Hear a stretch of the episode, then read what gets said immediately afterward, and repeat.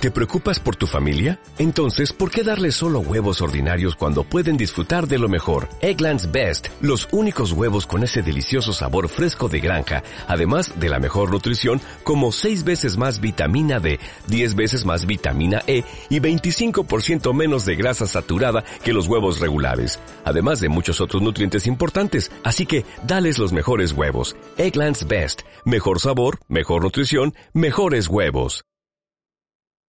Amigos, estamos en mayo. Aquí está con su primavera y sus flores. Es el mes de María. Se multiplican las celebraciones marianas por todas partes porque esta es la tierra de María, como la llamó el beato Juan Pablo II. En aquellos días precisamente vino Juan Pablo II al comienzo de mayo.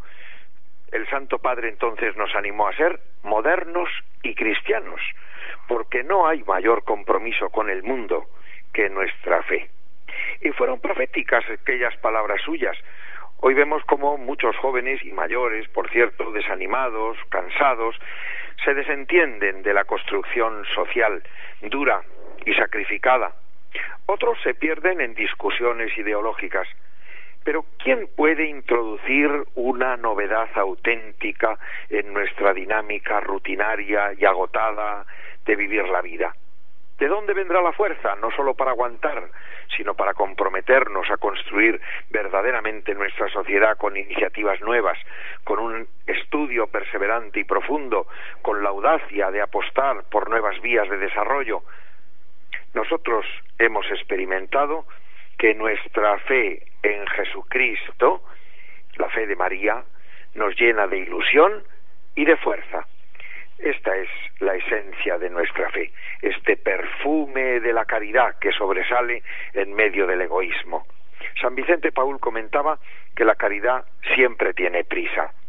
La Virgen, la bendita entre las mujeres, fue inmediatamente a casa de su prima, no pudo ocultar su alegría y cuando le alabó su prima, su fe y su amor, ella proclamó el Magnificat, esa gran poesía que brotó de los labios, o mejor, del corazón de María, inspirada por el Espíritu Santo. En este canto maravilloso se refleja toda el alma, toda la personalidad de la Virgen. Podríamos decir que este canto es como un retrato, un verdadero icono de María en el que la vemos tal cual es. Me voy a fijar en una palabra, empieza diciendo Magnificat. Mi alma engrandece al Señor. Quiere decir, proclama que el Señor es grande. Fijaos, María desea que Dios sea grande en el mundo, que sea grande en su vida, que esté presente en todos nosotros. No tiene miedo de que Dios sea un competidor en su vida, de que con su grandeza pueda quitarle algo de su libertad, de su espacio vital. Ella sabe de sobra que si Dios es grande, también nosotros somos grandes. Que Dios no oprime nuestra vida, sino que la eleva y la hace grande. Precisamente entonces se hace grande con el esplendor de Dios. Lo contrario, precisamente, es el núcleo del pecado. Así fue el pecado original, temer que si Dios era demasiado grande, quitara algo de la vida, pensar que hay que apartar a Dios para tener espacio para sí mismo. Y esta es la gran tentación de la época moderna, de los últimos siglos. El argumento de fondo del ateísmo dice que Dios no nos deja libertad, nos limita el espacio de nuestra vida con todos sus mandamientos y por tanto Dios debe desaparecer. Queremos ser autónomos, independientes. Sin este Dios creemos que nosotros sí que seremos dioses y haremos lo que nos plazca parecido, por lo menos lo hizo ya el hijo pródigo, que no entendió que precisamente por el hecho de estar en la casa del padre era ya libre. Se fue de casa, malgastó su vida hasta que comprendió a golpes que en vez de ser libre se había hecho un esclavo, precisamente por haberse alejado de su casa, de su padre. Comprendió que sólo volviendo a casa de su padre podía ser libre de verdad con toda la belleza y grandeza de su vida. Este sigue siendo hoy el cansino argumento de la cultura dominante, que sigue promoviendo sin tregua y prometiendo esta autonomía en nuestras ideas, nuestra voluntad, para llegar a ser realmente libres, emancipados, para poder hacer lo que nos apetezca sin tener que obedecer a nadie.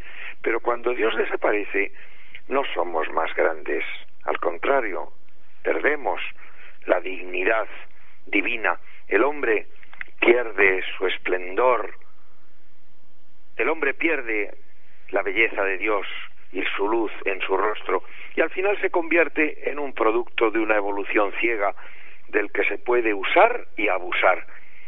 Y esto lo ha confirmado la experiencia de nuestra época. Amigos, el hombre es grande solo si Dios es grande. La Virgen María es una mujer de nuestro tiempo. Su historia continúa hoy. Con María debemos comenzar a comprender que es así. No debemos alejarnos de Dios, sino hacer que Dios esté presente, hacer que Dios sea grande en nuestra vida. Y así también nosotros seremos divinos. Tendremos el esplendor de la dignidad de Dios, la libertad. Proclamar la grandeza del Señor en nuestra vida privada y en la vida pública significa hacer espacio a Dios cada día en nuestra vida, comenzando desde la mañana con una oración, dando tiempo a Dios a lo largo del día, dándole el domingo a Dios. No perdemos nuestro tiempo libre si se lo ofrecemos a Dios. Si Dios entra en nuestro tiempo, en nuestro mundo, en nuestras casas, todo el tiempo la vida se hace más grande, más amplio, más acogedor, más rico, más capaz de servir y de amar a los demás. Amigos míos, en este mes de mayo podemos mirar a María y entrar en su escuela, como nos invitaba el Beato Juan Pablo II, pero os digo, esta escuela no es el cole, es el hogar que forja, como en una fragua, a los hombres capaces de transformar nuestra sociedad, porque han aprendido que esta vida es sólo el comienzo de otra que es para siempre. Han aprendido a amar con ternura y con heroísmo, si hace falta, hasta las últimas consecuencias, porque nadie cantará aleluya allí, en el cielo, si no ha aprendido a decir amén aquí. Feliz mes de mayo, el mes de María. Adiós amigos.